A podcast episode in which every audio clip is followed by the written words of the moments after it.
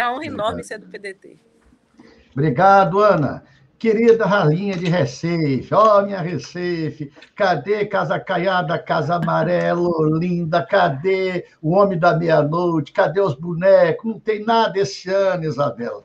Isabela é uma querida, é, estimada companheira, filha do Roldão, que é o fundador do PDT, é um quadro partidário é, que nos honra muito, viu, Ana? É, é, um quadro partidário ali da beleza estética, física, com todo respeito ao Bambino, que o Bambino é muito ciumento, mas é meu irmão.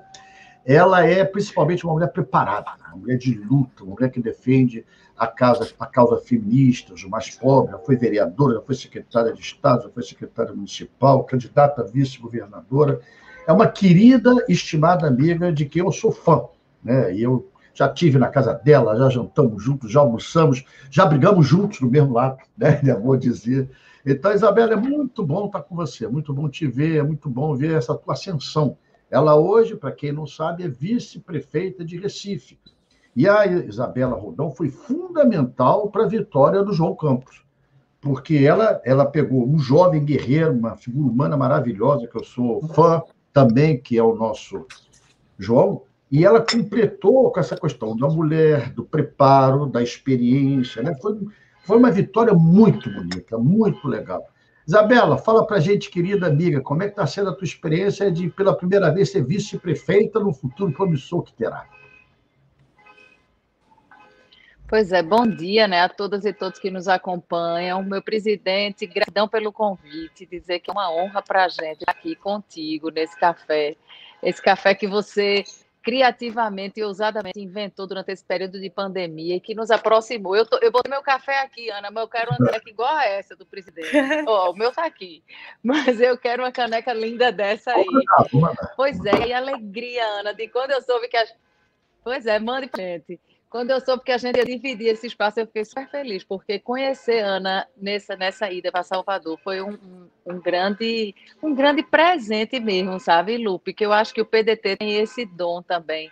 Além de todas as lutas históricas, né, vindas lá por toda, é, eu diria, por toda a persistência de Brizola e de todas e todos que compunham o PDT lá na sua fundação, é, a gente tem, acho que é arraigado nosso, essa essa atração para pessoas boas, sabe? A gente tá aí, a prova é o nosso presidente Ciro, não é? E agora a nossa Ana aí, com toda essa energia dela, eu vou dizer a você, Ana, eu estou encantadíssima. Você é uma mulher assim revolucionária, sabe?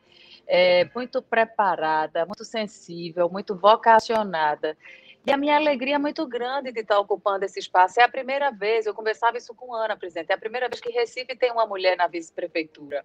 Né? Não existiam mulheres nos espaços de decisão direta do executivo. Né? A gente teve a primeira vez uma vice-governadora, agora que é Luciana Santos, que é do PCdoB, e pela primeira vez Recife elege uma mulher na vice-prefeitura. Então, é, é uma grande responsabilidade, mas eu entro também com o sentimento de alargar caminhos para essas mais de 54% de mulheres da cidade do Recife, sabe, de dizer a cada uma, não apenas as gerações que estão nascendo, mas as gerações já existentes, né, independente da faixa etária, de que nós, mulheres, podemos se encaminhar, porque os caminhos que a gente vai traçando, Ana, e o PDT tem, tem essa essa grande visão, sabe, de entender que nós, mulheres, fazemos parte desse caminho. Você ter ideia, na gestão do Executivo Municipal somos duas mulheres.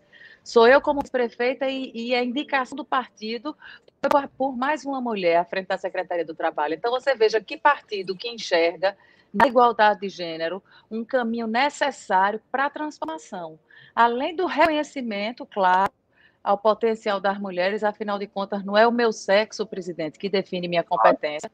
Né? A minha competência é definida por tudo isso que a Ana traçou, né? E que você bem falou dela, por todo esse estudo, essa capacidade de dialogar, de juntar pessoas, de sentir né, a necessidade de empatia mesmo, porque o serviço público tem que ter empatia, senão a gente sai como trator atropelando tudo. Então, assim, é uma alegria muito grande estar nessa manhã de carnaval, apesar dessa tristeza do sábado, do grande galo da madrugada né, que estaria aí tomando, certamente essa hora eu já estaria na avenida, fantasiada, maquiada, no galo da madrugada, eu amo, mas hoje, sete horas da manhã, eu estava dançando frevo aqui com Nina, para dizer que o frevo é dentro da gente. O, fre, o frevo tá no coração. São Paulo Morena. É isso. É. é muito é legal. Isso. Mais uma alegria, Olha... presidente. Vamos caminhando. Eu estou recebendo aqui, olha, olha só como vocês são com o prestígio de vocês. Está falando, está vendo a gente agora direto de Costa Rica, o Sérgio Paixão, mandando mensagem. Já tem dezenas. Eu fico falando com vocês, mas eu boto o celular aqui, eu só que nem o Faustão. Fico vendo a audiência, para ver se a gente está bem.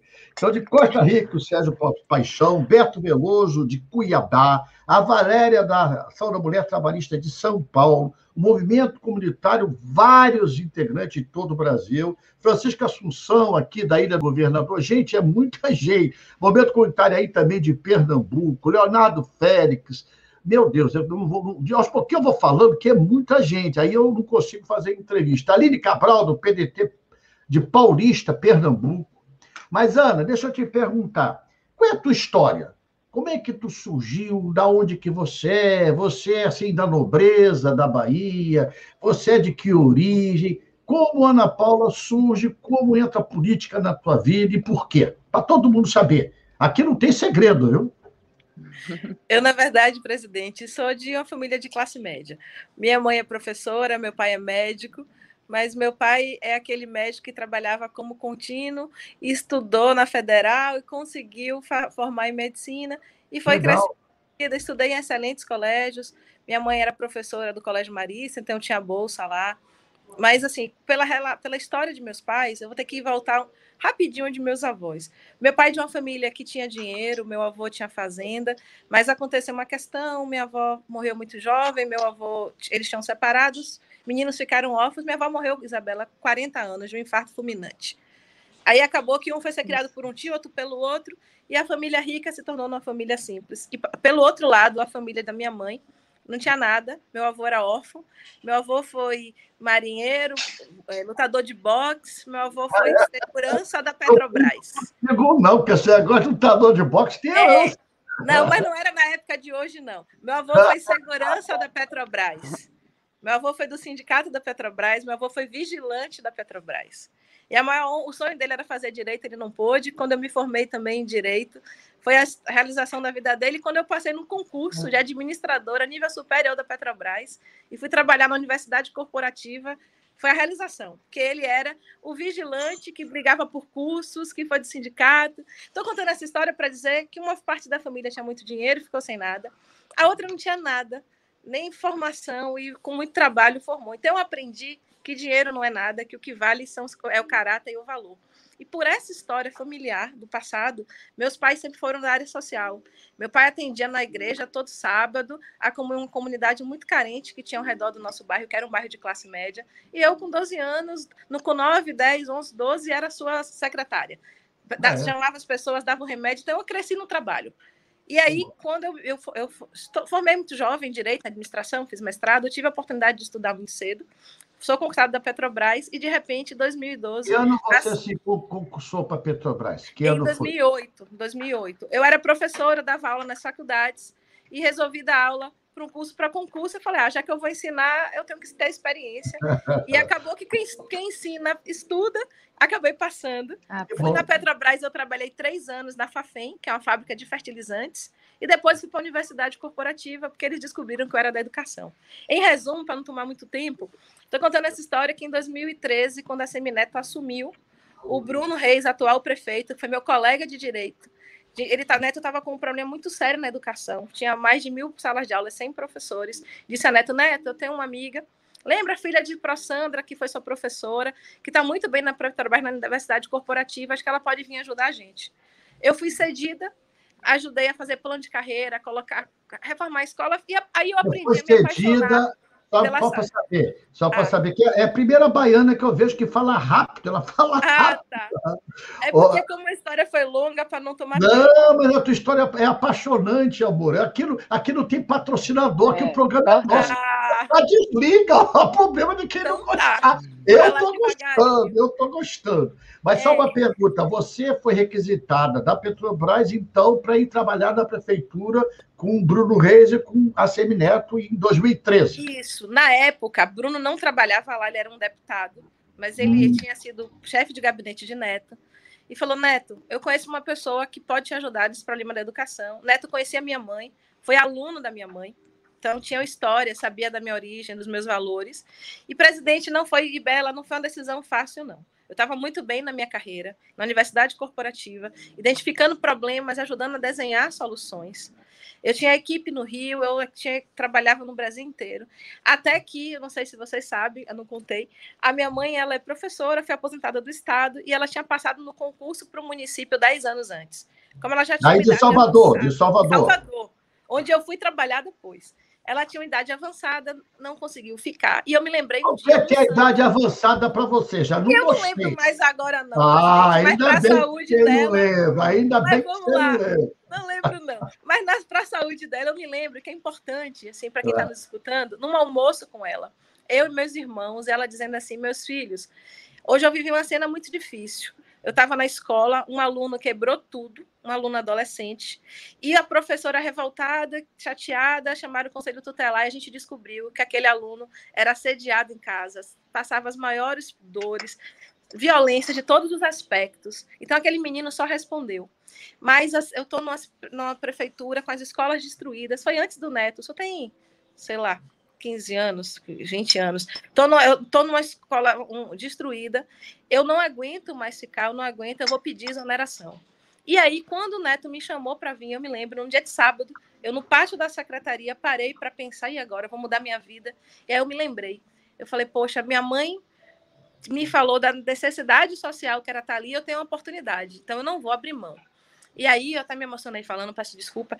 Eu não. acabei aceitando é, esse desafio abrir mão da minha carreira, porque na época a carreira ela, é, ela era de um lado político na Petrobras, apesar de eu ser técnica, eu estava vindo para um campo oposto, mas consegui minha sessão e consegui, em um ano e meio de secretaria, fazer o plano de carreira, convocar mais de mil professores do concurso público, ajudar a reformar as escolas. Quando eu achei que eu estava no auge, de repente, a Semineto convida Bruno para vir para o governo para ser secretário de Promoção Social e Combate à Pobreza e me chama e faz: Ana, vou fazer um convite para Bruno que você vai gostar.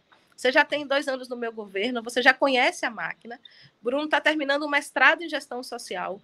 Ele tem o conhecimento técnico e você vai ter o conhecimento da gestão. A gente foi achando, presidente, que ia ter seis meses, um ano para pensar o governo. Não deu 60 dias. Tivemos uma chuva, uma catástrofe em Salvador. Morreram 26 pessoas. E ali eu entendi que a vida pública é um chamado de Deus. Eu estava bem no local, fui para um outro, e de repente a experiência que eu tinha, junto com a formação de Bruno, a gente conseguiu dar resposta às pessoas. E para finalizar essa história, esse, essa dupla agora ano passado conseguiu, nessa comunidade que morreram tantas pessoas, fazer uma encosta de 14 milhões de reais, construir um prédio para é, quase 1.500 famílias, porque são vários prédios, na verdade, é um condomínio, e 30 anos atrás já tinham tido dezenas de mortes nesse mesmo local e ninguém tinha feito nada. Então, por que, que eu entrei na vida pública? Foi um chamado, não sei, foi uma oportunidade pelo estudo na, na Petrobras, mas na área política nunca imaginei me filiar. Até que o Léo Prates ficou me atentando, se feliz, se feliz, se feliz.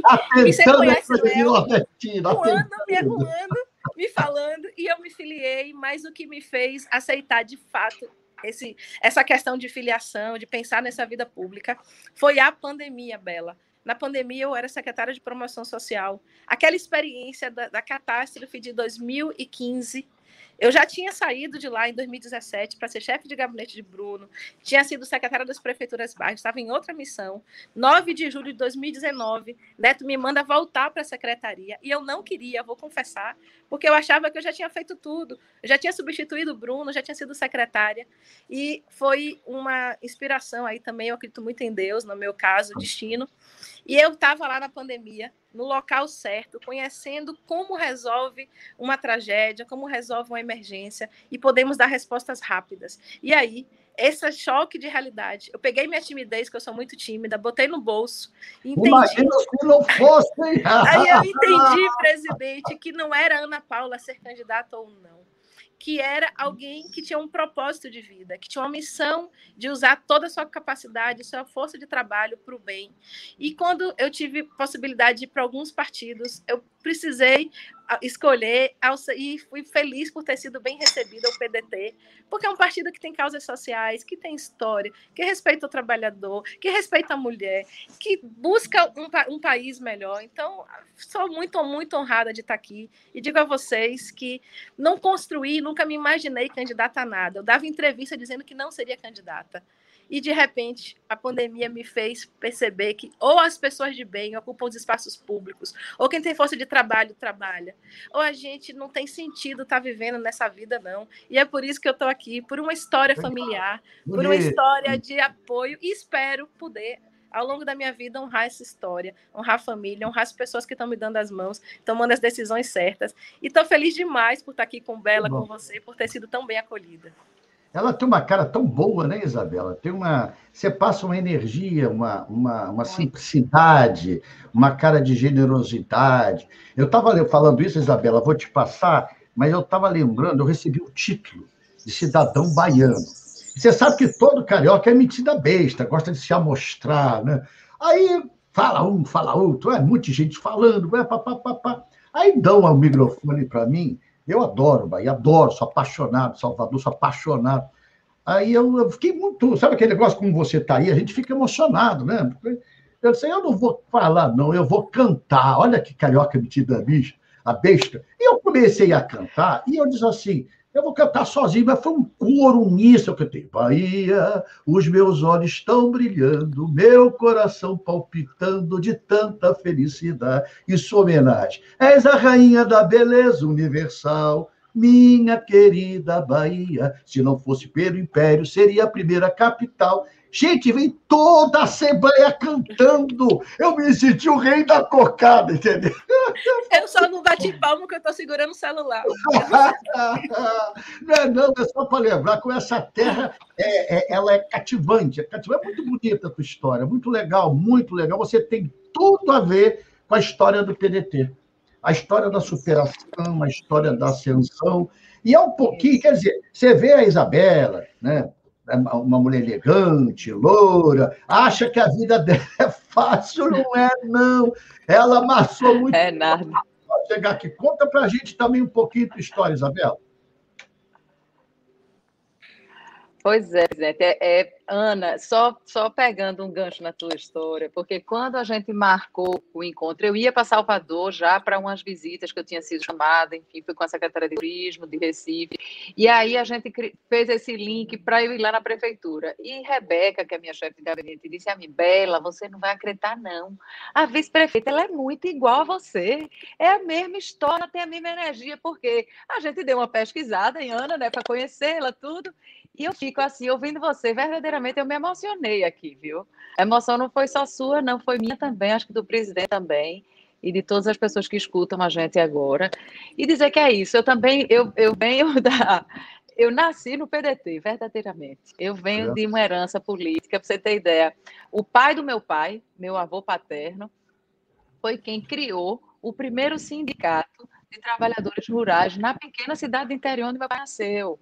E isso eu não sabia. Eu só sabia que eu era filha de um homem rodão, Joaquim dos Santos, cujo eu me lembro de todo o movimento para a fundação do PDT, de colher assinatura e não sei o que, aquele movimento. Eu me lembro das vindas de Brizola para Recife, com aquele lenço bonitão, vermelho, e eu me lembro de toda a emoção. E ao mesmo tempo me assombrava muito, porque meu pai, à época, deputado, muito ligado a Brizola e à época a Rede Globo a falar do Rio de Janeiro e, e falava mal de Brizola, e eu dizia, meu pai, pô, e eu pequena, eu devia ter oito, nove anos de idade, mas assistia as imagens no jornal e eu pensava, como é que meu pai defende Brizola, hein? Se o, a, porque o jornal, para uma criança de oito anos de idade, diz a plena verdade. É? E eu dizia, como é que pode? E aí eu me as minhas lembranças da relação de ser filha de um político era, era primeiramente é, essa taxativa de que todo político é ladrão. Então eu era pequena, ia, ia para a escola e tinha essa pecha, né? Todo político é ladrão. E eu queria dizer às pessoas, minha gente, meu pai é político e não é ladrão. Então, assim, tem algumas coisas na política que marcaram muito minha formação, minha, meu crescimento de vida, porque, primeiro, as ausências do meu pai em decorrência da vida, da vida pública. Lupe para em casa é uma benção, porque vive na rua, vive no mundo, vive no Brasil. Você, Ana, começa a sentir um pouco disso também, a partir do momento que você dá o sim para a vida pública. Então, veja, a lembrança que eu tenho, minha primeira comunhão, meu pai não foi, porque era o último dia de campanha que existia. Na época era eleição, era o último dia de campanha, então ele tinha que fazer o último discurso, porque era o último comício, e aí a ausência da primeira comunhão da filha. Dia dos pais escola, meu Deus, quantas vezes eu ia só com minha mãe, porque meu pai estava trabalhando. Então, isso para a gente, filha e filho, é muito marcante. E, bem, eu, eu estudei na escola que meu pai foi professor, um colégio de freiras aqui em Recife, fiz magistério, e fui convidada, assim que me formei como, como no magistério, que era um curso, curso técnico, né? Fui convidada pelo próprio colégio, eu estudava o colégio Vera Cruz para dar aula lá. E eu fiquei super emocionada e trabalhei dois anos no colégio, dei aula dois anos, comecei a fazer pedagogia, super encantada com o mundo do, do, do magistério, né? apaixonada pela, pela educação. E aí resolvi nessa história mudar para direito e fui fazer direito, me formei em direito, é, fui, é, montei meu escritório, fui ser advogada, fui conciliadora de juizado especial, que eu amava fazer conciliação, porque eu adoro essa coisa que eu falo das pontes, é muito real. Eu gosto de construir pontes, sabe? Eu gosto de, de estar no meio ali mediando determinados conflitos para tentar apaziguar ambas as partes e fazê-las chegar num consenso que, claro, alguém abre, todo mundo abre mão numa relação para poder olhar para o foco, né, que nos é comum. E aí, quando foi em 2010, meu pai, meu pai foi deputado, deputado estadual aqui por três mandatos, depois foi indicado para ser Tribunal de Contas, foi conselheiro do Tribunal de Contas, ficou como presidente do Tribunal de Contas, se aposentou assim que meu pai completou 70 anos, é, se aposentou compulsoriamente, e aí Eduardo Campos sai candidato a governador lá em 2006. E meu pai, então, coordena a região metropolitana na campanha de Eduardo. Eduardo sai vitorioso, uma campanha linda, maravilhosa. E em 2007, meu pai assume a Secretaria de Desenvolvimento Social, né? na verdade, é SDSDH, Desenvolvimento Social e Direitos Humanos. E ali, já na vida adulta, com meu pai secretário, eu comecei a ver os projetos que ele fazia, que de fato mudavam a vida das pessoas. E aquilo ali já foi uma virada de chave para mim.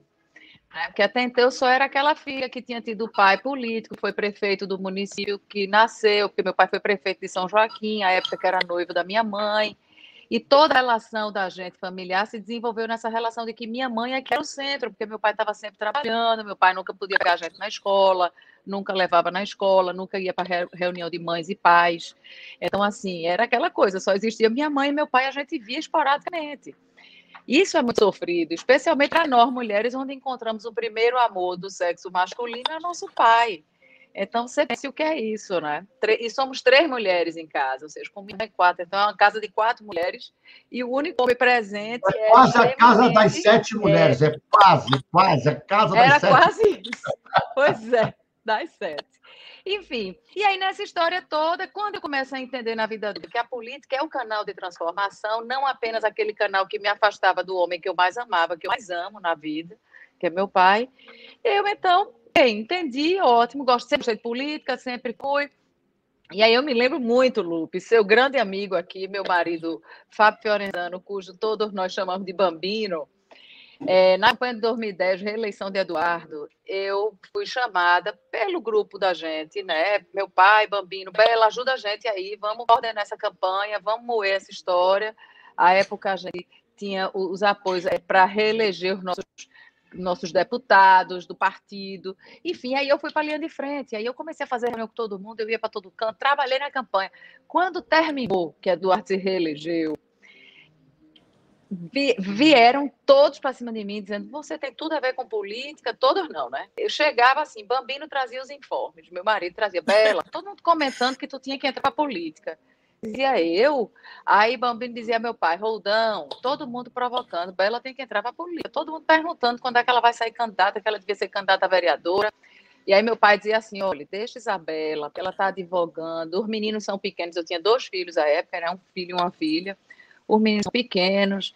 E minha mãe, Deus me livre, minha filha, não entre para política. Você não viu que seu pai não parava em casa? Como é que você vai ficar sem parar em casa com esses meninos pequenos? E aí teve um dia que Bambino olhou para mim sério e disse assim: Ó, tu tens que decidir, porque a provocação está acontecendo e você precisa posicionar, se você vai querer ou não. Eu me lembro que nesse dia, Ana, eu chorei. Oh, eu chorei, Deus. me tranquei no quarto. Eu me emociono ainda hoje, porque eu tenho um registro de ausência, né? De, de, de ausência desse homem que eu amo, amo tanto, que é meu pai. Então, assim, e aí eu fiquei, meu Deus, eu chorei tanto, eu disse, Senhor, se for da tua vontade, que as portas se abram. Se for por pura vaidade, fechem-se todas as portas e que eu não vá para canto nenhum, porque a política na minha vida não é vaidade. Não é disputa de poder, não é me agarrar uma cadeira e dizer essa cadeira é minha, eu vendo a aula ao diabo, mas eu não largo dela. Não é isso, é isso que você fala, sabe? É o sim para um propósito de serviço. Não é um sim para eu ser a, a vice-prefeita fotografada, sair em jornal. Isso pouco interessa. O que interessa de fato é o que eu estou fazendo para quem eu nem conheço. Porque fazer para quem eu conheço e para quem eu amo é muito fácil. Não é, não é, presidente? Eu acho que fazer para essa massa aqui de 1 milhão e 600 mil pessoas. História, né? Bonita a história da Ana, bonita a tua história, emociona, viu? A gente fica em silêncio obsequioso. Sabe o que é, que é o silêncio obsequioso? É o silêncio de quem está sendo invadido na alma. Né? Muito bonito, muito bonito. Mas, Isabela, deixa eu te lembrar aqui, você sabe que a gente está com o espírito carnavalesco. Ela está falando da história dela, e eu lembrando, acho que vai passando a memória e tal. Você sabe que minha tia e minha mãe foram criadas aí em Pernambuco, né, na terra onde Isabela está, e minha tia morava num lugar que era Rio Doce, né? Casa Caiada, é o nome do bairro onde é que ela morava, no conjunto da SEAB. Então, todo ano, carnaval, eu ia, um ano sim, um ano não, para Recife. Então, onde eu gostava mais é de sair na turma da Pitombeira. Aquelas ladeiras, Recife é só, é Olinda, né? É só, é só ladeira, só. Olinda. Então, é. aí eu, eu falei da Bahia, olha só que a memória vai ajudando o velho aqui. Eu lembrei de a tuba da pitombeira na caixa. Pitombeira a maior, é a maior. não saísse, Mas não saísse, não havia carnaval. É isso. A gente lembra da história. Presidente. Carnaval é história. O carnaval é história de um povo, é história. É verdade, é que a gente acha que carnaval é só alegria, brincadeira. Não. Leia o enredo de uma escola de samba, escute essa música da turma da Pitombeira, vê o que é o Homem do Elefante, o Homem da Meia-Noite, a turma do Elefante, que é a rival da Pitombeira lá no. Tudo tem história. É um congressamento onde pobre e rico fica igual, Ana, fica igual, verdade. Isabela. Ninguém é mais do que ninguém, porque é. o chão é igual para todo mundo. E mais, aqui no Rio, na passarela do samba, Isabela, é quando as nossas comunidades, nosso pessoal de favela, nossos irmãos negros são os reis. Né? Aí fica toda, toda aquela elite querendo fotografar, beijando a mão, se ajoelhando para o reinado da nossa gente mais humilde. Então, eu amo o carnaval por causa disso. E acelerando aqui, Isabela, para a gente fazer um pouco Vamos mostrar para a Ana. Aqui eu digo assim, Ana, depois eu vou para a Isabel. Estou aqui fazendo meio de campo, né? Tá Ana, ótimo. Uma, uma, coisa que eu peço para a chama e as fotos, as imagens que falam. Nós pegamos algumas coisinhas da Ana para mostrar para vocês. Aí, produção, ah. funciona e mostra para a Ana as fotos que a gente fez para ela. Bota aí, por favor.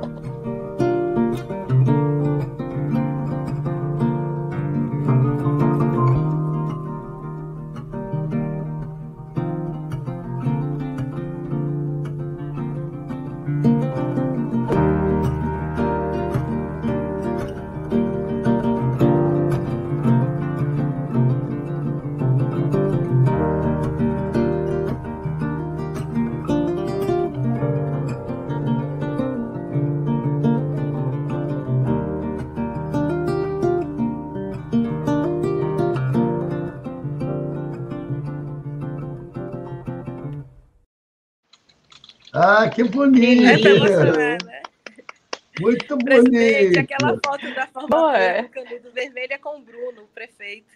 É, eu não sei é, que honra é essa de uma Ai, turma ter um prefeito e uma vice. Tá e uma coisa tá construída pelo trabalho. Então, é uma honra do destino. Eu digo sempre o seguinte: Deus protege a todos, mas aqueles que trabalham e na prática fazem os seus ensinamentos, ele olha com mais carinho. Por isso que ele olha com mais carinho com você. Ana, agora me diz uma coisa. Você falou de uma, uma forma geral, a prefeitura. Esse começo aí, tem pouco tempo que você é vice-prefeito, mas você já tem uma experiência. Como tem sido? Desculpe. Como tem sido? É alergia, tô com alergia agora, que tem que tomar mais água. Como é que tem sido essa tua experiência de ser vice-prefeito? É, eu acho que é a primeira vice-prefeita na história de Salvador, não tenho certeza. Eu sei que teve prefeita, vice-prefeita, eu não estou lembrado de ter.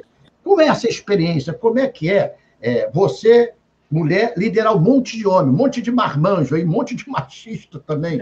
Isso te cria barreira, você sente algum tipo de nego olhar empinado, é, é, você tem assim algum tipo de assédio em cima de você? Conta pra gente como é que é ser mulher e vice-prefeita de Salvador. É, Salvador já teve vice-prefeita, eu acho que eu sou a terceira, se eu não me engano. Porque quando a Lídice foi prefeita, foi a Beth Wagner a vice. Ah, isso mesmo. Na primeira, na primeira gestão da Semineto foi a Célia Sacramento, também uma professora, mulher negra, contabilista também. E de, agora eu fui vice-prefeita.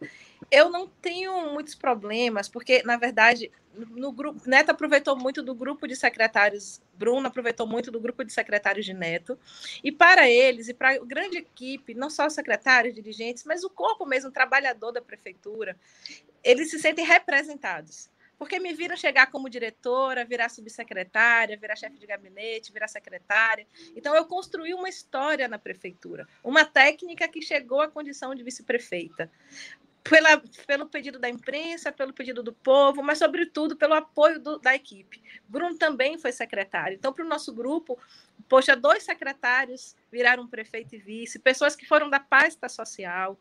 Eu não tenho esse problema. Agora, eu confesso que, para mim, talvez tenha sido um pouco mais fácil, porque quando eu cheguei, eu cheguei pela educação tive um trabalho muito técnico e que consegui com a equipe conduzir avanços e melhorias. E na educação é natural o espaço positivo e político da mulher. E a partir daí, com também esses avanços, com trabalho com chuva, com pobreza, com pé mesmo na comunidade, acabei tendo legitimidade e propriedade para falar de gestão, falar sobre gestão e principalmente falar de comunidade, ser comunidade. Eu sou uma pessoa simples. Então, isso me faz muito próxima do povo. Eu sou povo, eu, eu, tenho essa origem. Com isso, presidente, o que é muito tradicional, e não posso esconder, Bela, é muito real, de determinados preconceitos, eu, particularmente, por essa história, eu não tenho sofrido porque eu falo com propriedade. Eu ajudei a construir esse governo.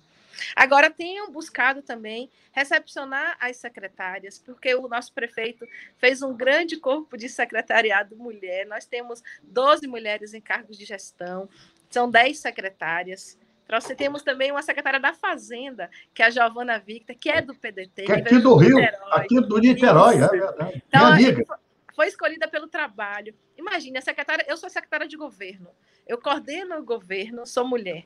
Giovana da Fazenda é mulher. A secretária de comunicação é mulher. A de desenvolvimento econômico é mulher.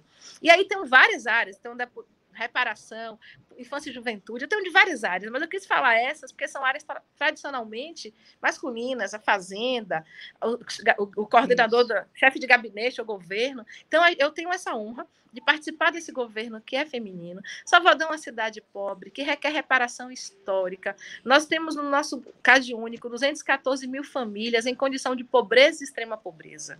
63% mulheres. Se eu pegar a filha, a mãe, a chefe de família, se for pegar só a chefe de família, são 73%. Então, quanto mais pobre, mais mulheres chefiando essa família, vendo seus filhos às vezes violentados, sem oportunidade de trabalho, de estudo. E eu tenho dito, já falei em outras lives, que se você pegar uma fotografia de Salvador hoje, se chegar um, extrater... um de outro planeta aqui, vai dizer: Poxa, Salvador ainda tem tanta pobreza, tanta gente passando dificuldade, ainda precisa de saneamento. Não... Será que aqui não tem governo? Ok, mas se você pegar o filme de oito anos para cá, e o Caio, que estava lá com a gente numa das reuniões, até disse isso. Você vê como Salvador avançou. E não é só na parte de turismo ou de obras, não. Avançou nas questões mais básicas, de 14% de cobertura de saúde para 62%. Não tinha um hospital municipal, temos hospital. Tinha uma UPA, agora temos 10. Escolas, nós tínhamos a pior cobertura de pré-escola do país. Hoje somos o primeiro, com 98,8% de crianças de 4 e 5 anos matriculadas. Educação avançando em tempo integral. Então, estou dizendo que eu participei dessa construção. Então, meu presidente, é difícil ser mulher, ocupar espaços de poder. Eu tive a honra de ter vindo do cargo técnico de diretora e ter construído essa carreira sem esperar e chegar aqui. E minha obrigação e aí, Bela, meu compromisso, e peço toda sua ajuda e apoio com isso, é transformar essa oportunidade em, em condição melhor de vida sustentável para as mulheres. E Bela, presidente, tem um exemplo lindo aí, quando ela foi secretária de habitação. Ela criou o espaço Pertencer nos habitacionais, que deu condição de mulheres da comunidade de serem capacitadas, como brinquedista, se eu não me engano, para cuidar das outras crianças, criou espaços com alimentação e com estrutura para que a mãe pudesse trabalhar e o filho bem acolhido e bem assistido. Ela é minha inspiração, é meu exemplo. Estou contando isso para dizer que já aprendi, vou no Recife e quero também poder levar a experiência. E nosso compromisso, Bela, e do nosso presidente, que tem nos apoiado tanto, é dar espaço de poder, condição de fala, condição de oportunidade sustentável para essas mulheres, de condição de qualificação profissional, emprego e renda. E aí, conte comigo. Obrigado, Ana. Só para registrar aqui, Isabela. Está aqui com a gente o Rafael Herê, que é o nosso presidente do movimento indígena. Está aqui com a gente a Amanda, nossa presidente nacional do movimento da diversidade. Está aqui gente de Santa Rita, do Rio Grande do Sul, Sorte de Machado, Bernadette Durval. Gente, olha, bateu o recorde de audiência. Bateu o recorde. Vocês aqui estão dando mais audiência que a Globo. A Globo vai ter que querer contratar você, mas eu não libero, não, viu? É muito legal. Jair Pacheco, um abraço, irmão. Está aqui Daniel Silva, Bernadette Val, já falei. O Jordaci, nosso presidente do movimento comunitário. Sirlene Queiroz. Gente, é muito. O Jorge César, meu irmão de Caxias. Não esqueci de você, não, irmão. Depois vou te procurar. Zoraia, que é a nossa companheira maravilhosa aqui. Marcelo Tourinho. Meu Deus, é muita gente. Elaine, presidente da Ação da Mulher Trabalhista. O Lúcio Maluf está entrando aqui de São Paulo. Gente, você não tem ideia do que é isso, não. Vocês estão bombando legal nas redes sociais. Deixa eu fazer agora as fotos que falam da Isabela Roldão. Mostra as fotos, ela é bonita em qualquer foto, vocês vão ver como ficou legal. Mostra para gente aí a, as fotos que falam, com imagens aí da família, da Isabela, para a gente conhecer com mais profundidade essa querida companheira. Está pronta aí, produção? Entra, produção. Estão dormindo?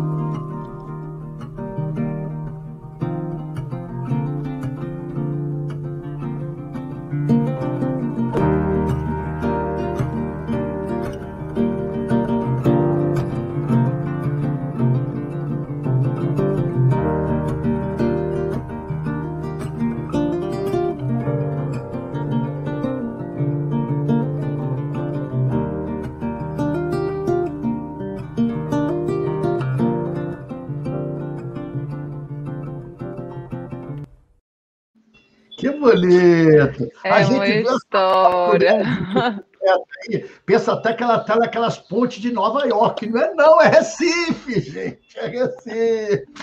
Mas, Isabela. Ponte do conta... Limoeiro. É verdade.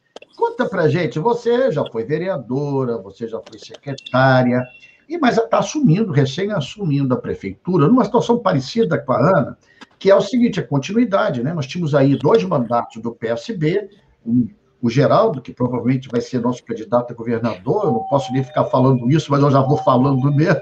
E temos aí essa nova gestão, o João Campos, que é um jovem guerreiro, uma figura humana maravilhosa, sou fã do João, e a Isabela assumindo a vice-prefeitura. Você está sentindo isso que eu perguntei a Ana Paula? Você sente discriminação? Como é a questão de ser mulher vice-prefeita de uma cidade grandiosa como é esse?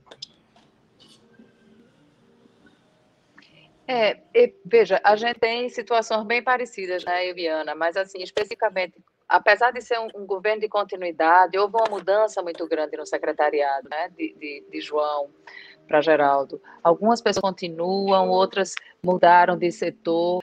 É, a gente tem a grande alegria, a gente até compartilhou isso com, o prefeito lá, não foi, Ana, com o Bruno, falando acerca dessa grande alegria de saber que 50% do secretariado de Recife é composto por mulheres, então é muito confortável para a gente quando chega numa reunião, por exemplo, reunião de secretariado e você vê que tem 50% de mulheres, você aí você já meio que, que busca abrigo naquela rodinha feminina ali, você vai para ali e se sente mais abrigada, mais confortada né, pela, pela situação de estar nesse universo da política, que é um universo muito masculino. Né?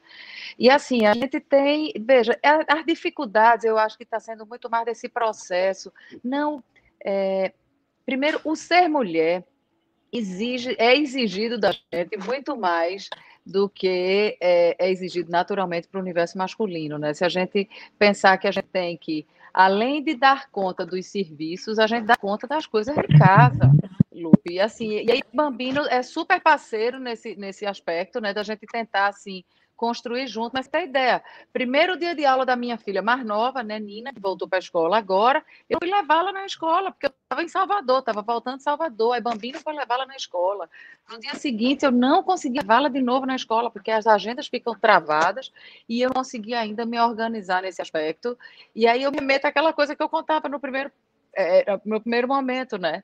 De que eu tinha minha mãe para me segurar quando eu era pequena, né? E agora essa mãe está fora de casa. Então, há uma dinâmica de exigência né, dentro da, da política que é, de um olhar até muitas vezes invisibilizado, onde acha que naturalmente isso é obrigação da mulher dar conta dessa, dessa questão materna, doméstica, e essa coisa tem que ser muito mais compartilhada, né? Graças a Deus que aqui a gente tem conseguido organizar isso. Bambina é super parceiro, até porque esse meu sim para a política veio com um sim dele também, porque nós somos um casal e os dois têm que combinar, né? Nem sempre a gente concorda nas coisas, mas tem que haver uma parceria, porque senão é ruptura na Ana, Ana, e assim. A, a Isabela é dura, não pensa que essa carinha mansa assim, não é, não. A mulher é braba, mas a mulher é braba. O meu amigo Bambino obedece ela direitinho, porque morre de medo da mulher. A mulher é braba, a mulher é braba.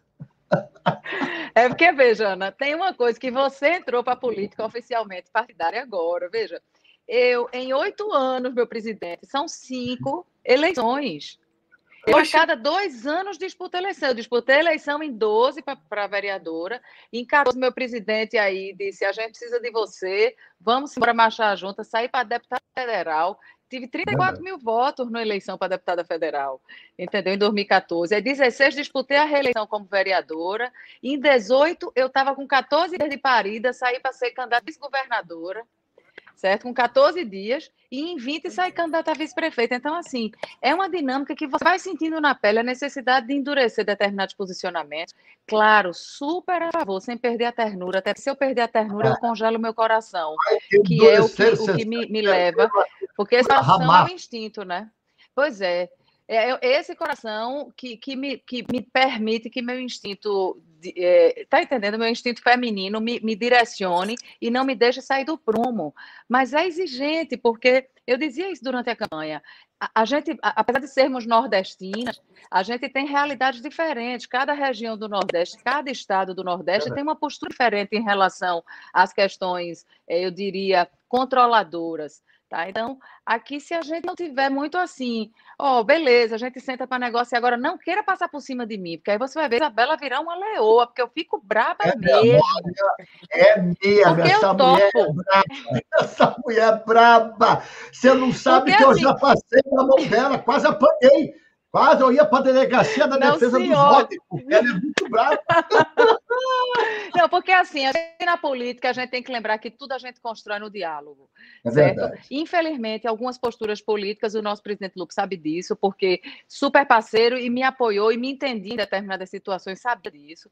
É. Tem hora que se a gente não botar a mão na mesa assim com a autoridade, bicho, eles pensam que você é massa de é manobra. É então, era uma coisa que é eu verdade. era muito questionada aqui durante a campanha como é que vai ser o papel da você como vice-prefeita? Eu digo, eu não sou jarro, jarro é quem enfeite, que a gente bota é numa mesa, tira da mesa, bota para baixo, bota para cima. Eu não é sou. Negocia comigo, conversa comigo, dialoga, a gente constrói. Agora, isso é uma coisa que e diariamente, cotidianamente, a gente tem que estar tá fazendo essa construção. Agora, eu acho, e é isso que eu falava lá no começo, esse espaço que nós ocupamos, Ana, é uma abertura enorme desse caminho que ainda é muito estreito para o universo feminino. Veja, é o PDT aqui em Recife, veja mesmo que ousadia do nosso presidente Lupe, do nosso presidente Volney, nosso grande líder aqui, certo? De indicar duas mulheres para ocupar o executivo. Porque no município de Recife, só, nós só temos espaço para dois lugares aqui. Eu, como vice vice-prefeita, e a Adriana Rocha, nossa secretária do Trabalho.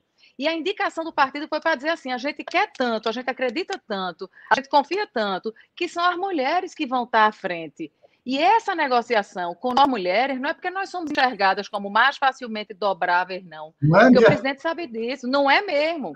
Então é por enxergar que essa persistência da gente, com esse foco no propósito, no serviço, é que vai fazer com que a gente consiga avançar nas políticas, porque muita gente ainda enxerga a política como espaço de fazer nada.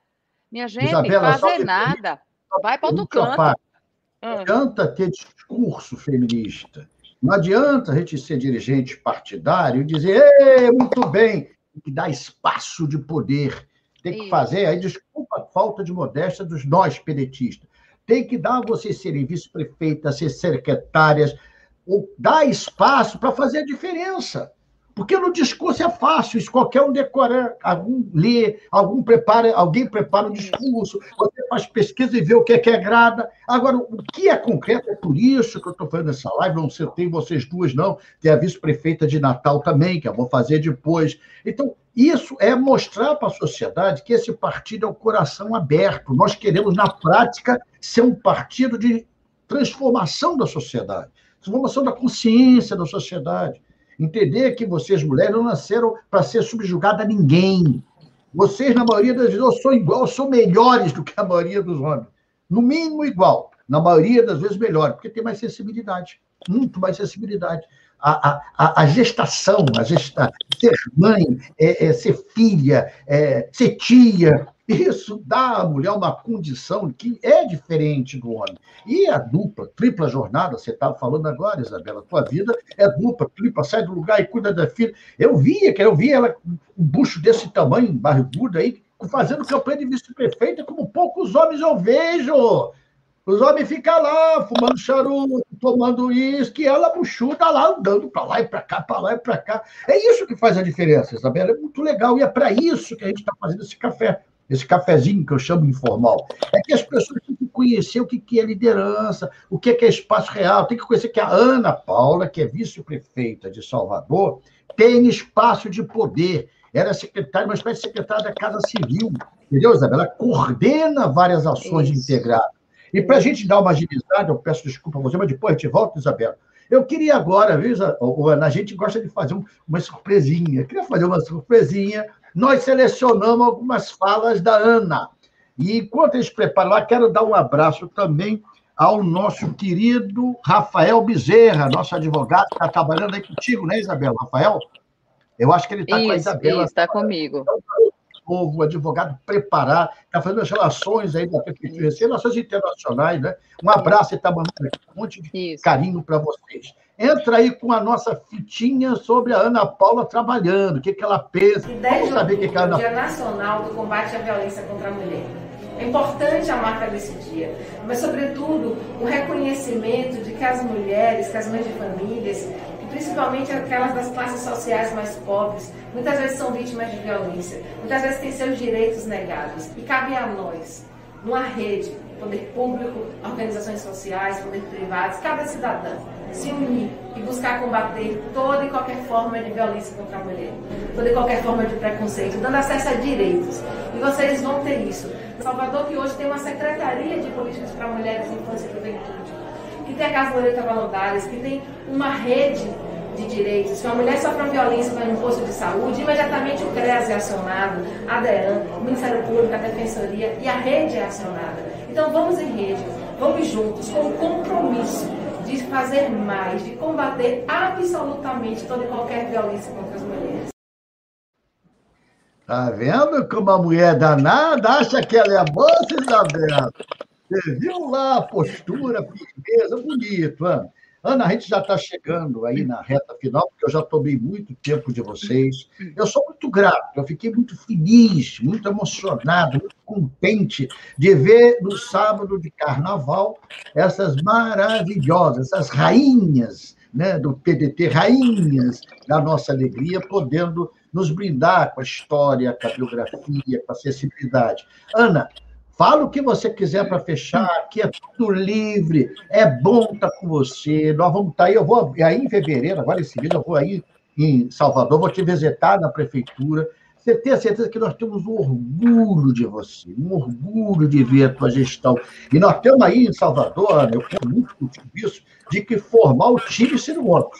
Nós vamos formar o time Ciro Gomes para ganhar a eleição em Salvador, para organizar, para ter a voz da mulher, para transmitir o nosso projeto nacional, é, nosso projeto nacional desenvolvimentista, né, que o Ciro já desenvolve, é o único que tem programa de governo desde a eleição de 2018, e fez até um livro agora, lançou um livro sobre isso, e nós estamos firmes com ele, acreditando muito na tua capacidade, Ana, na tua, na tua inteligência, na tua maneira singela de ser. Que bom que você está no PDT, Ana. Fala para gente aí as tuas considerações finais. Na verdade, quero repetir a minha honra e minha alegria tá de estar aqui com vocês, o meu orgulho de ser pedetista, de estar aqui construindo uma nova história que a gente vem falando, presidente, que não é só de Salvador nem do Recife, é de nação.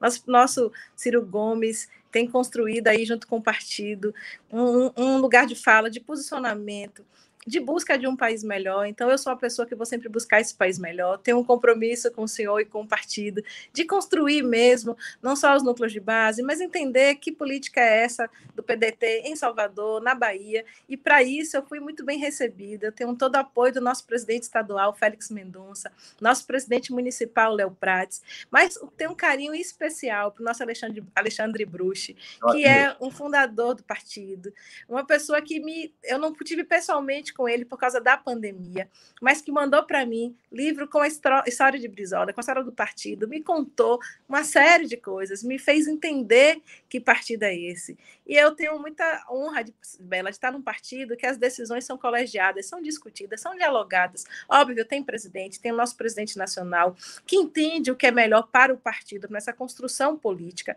mas tem diálogo. Então, é esse partido que também me recebeu, que eu vou esperar honrar a gente sempre vai estar junto, porque a minha busca é de um, um, governo, de uma gestão, de um país, de um estado, de uma cidade melhor para se viver.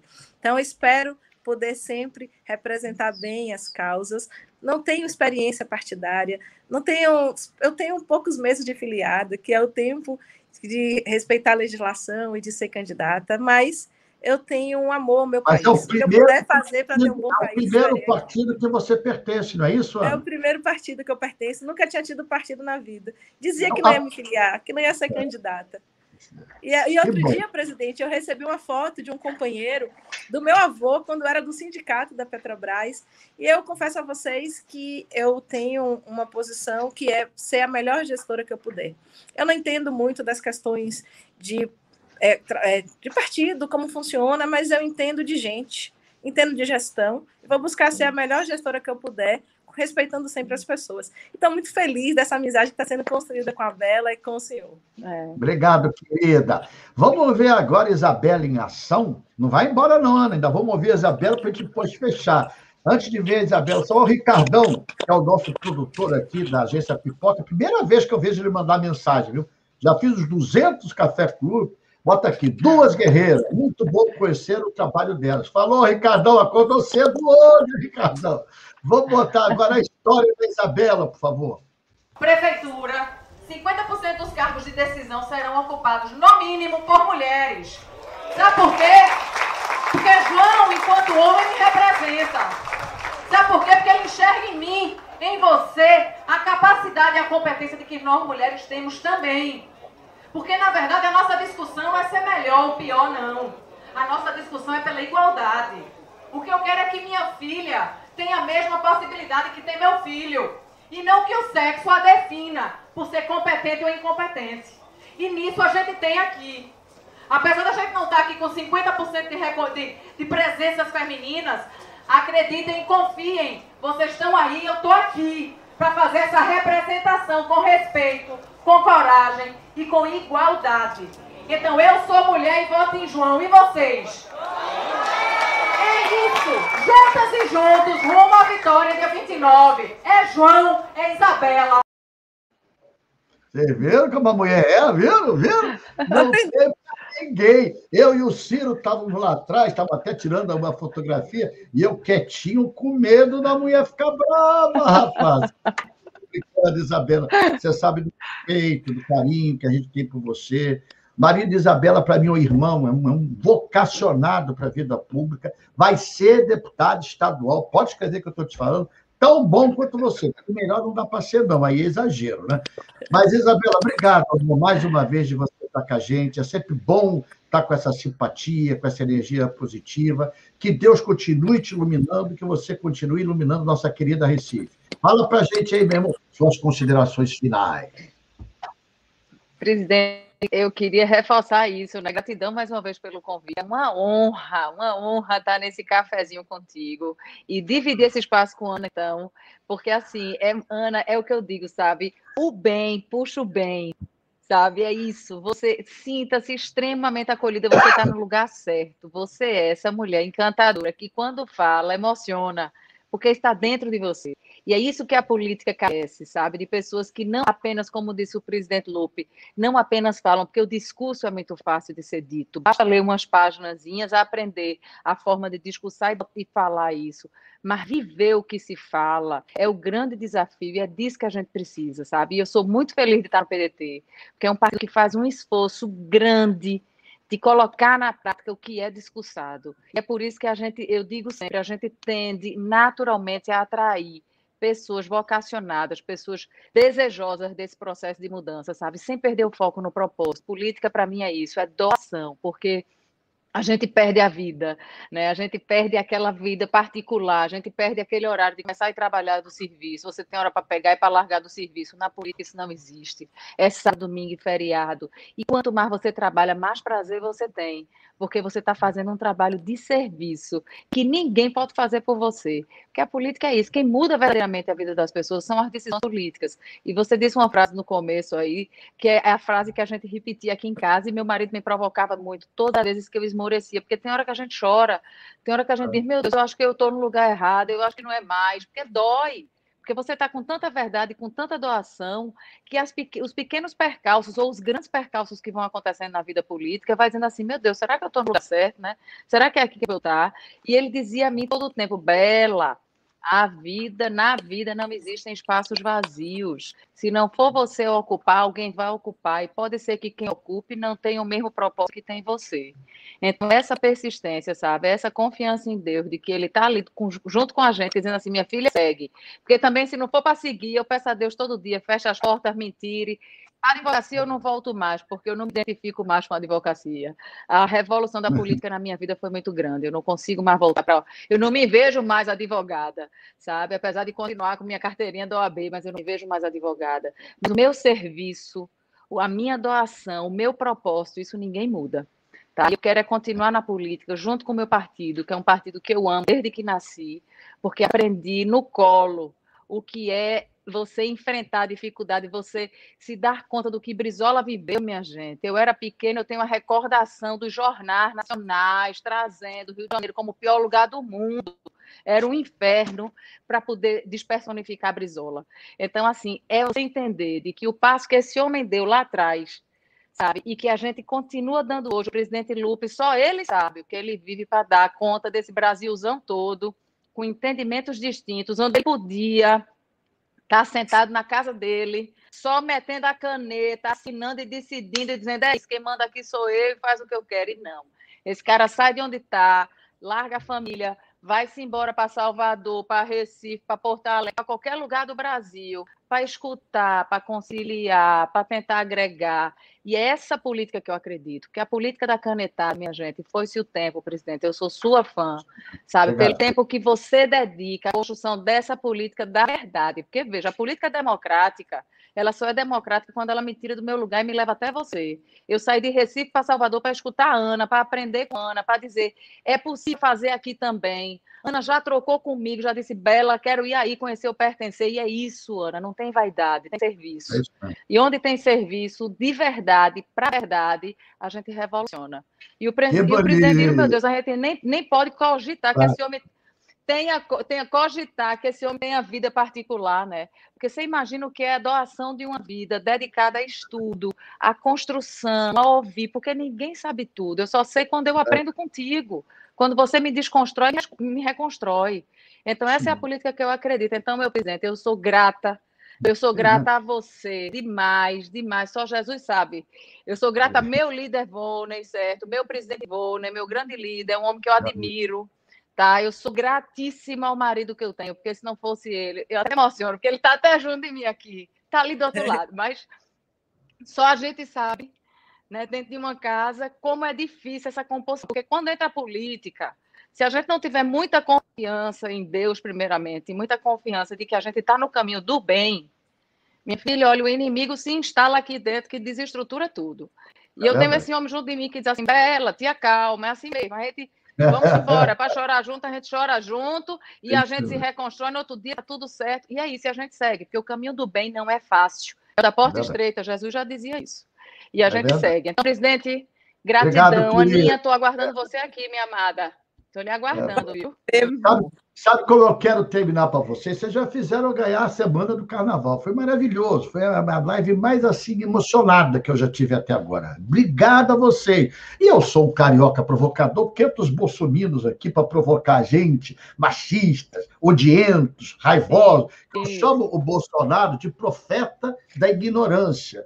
E esses que estão, alguns que mandam aqui os veneninhos, vocês são seguidores do profeta da ignorância, ignorantes são. Então, para vocês, machistas, raivosos, eu termino cantando Benito de pode dizer assim: agora chegou a vez, vou cantar, mulher brasileira em primeiro lugar. Vocês vão ter que nos engolir, ter que ver Ciro como presidente da República. Obrigado, Ana. Obrigado, Isabela. Um beijo.